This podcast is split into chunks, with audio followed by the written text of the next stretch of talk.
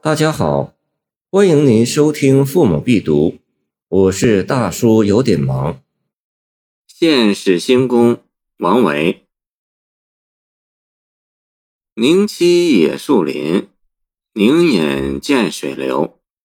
不用食粮肉，崎岖见王侯。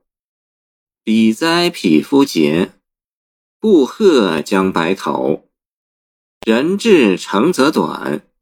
守人固其忧，侧闻大君子，安问党与仇？所不卖公器，动为苍生谋。见子贵自陈，可为帐下不？感激有公义，取思非所求。王维，公元六百九十九年至七百六十一年。字摩诘，唐太原祁人，今山西祁县。后袭家蒲州，今山西永济西。玄宗开元九年（公元721年）中进士，任太岳丞，后贬冀州司仓参军。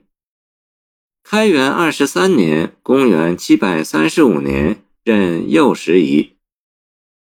曾以监察御史出任凉州，为河西节度使幕府判官。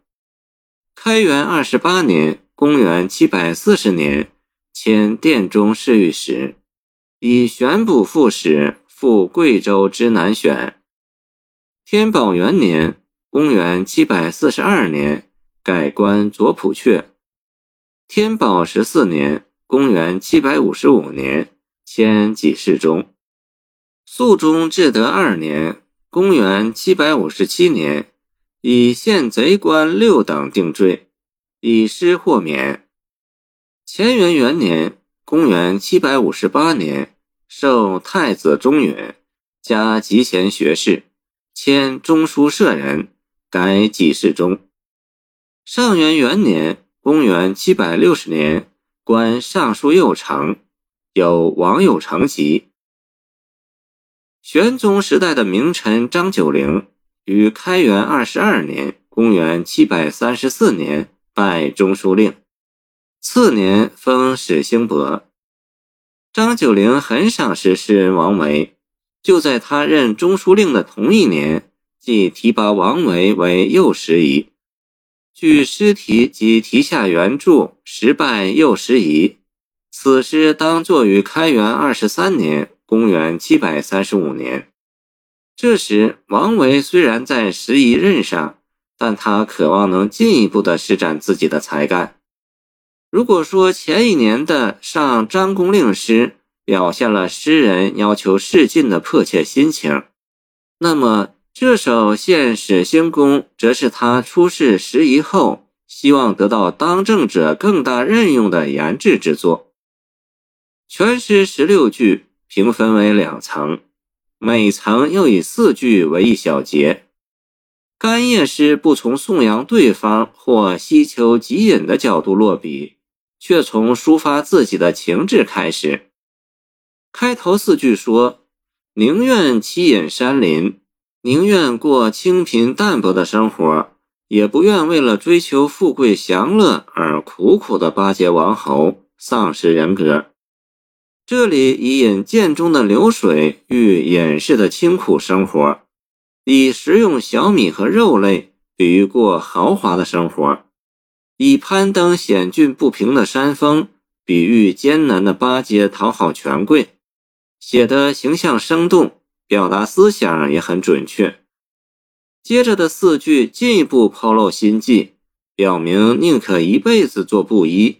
也不肯卑躬屈膝地谋求仕进，自己坚持气节，不善圆通，在道德操守上却能始终如一。诗人在入世和出世问题上最基本的立场和态度，就是不屈己，不为谋取一官半职而丢掉做人的尊严。这哪里像在向当权者干求任用呢？倒像是在抒怀。表达诗人自己刚直不阿的性格。诗的后半部分转到头线张九龄，希望他任用自己的意思上来，而在思想脉搏上仍与前半部分密切相承。作者先用第三者从旁听说的口吻赞扬史兴公。大君子指张九龄，他作为一个贤明的宰相，用人唯贤是举，而不结党营私；对于国家的官爵，不徇私出卖。他的所作所为无不为老百姓着想。这样的一个宰相，怎能不令人敬仰呢？是很自然的转入向张九龄陈情的本意，希望得到他的赏识。以施展自己的抱负。诗人恭敬虔诚地问：“像我这样的人，可以做您的下属吗？”这一跪一问中，包含着王维对张九龄由衷的赞美和渴求得到他的信任的强烈愿望。然而，诗人绝不是向对方阿谀奉承、乞求利禄，并不要对方为他而寻私情。最后两句既表明这种态度。若是出于公正而任用我，我非常感激；如果任用我而纯有私心，则不是我所希望的。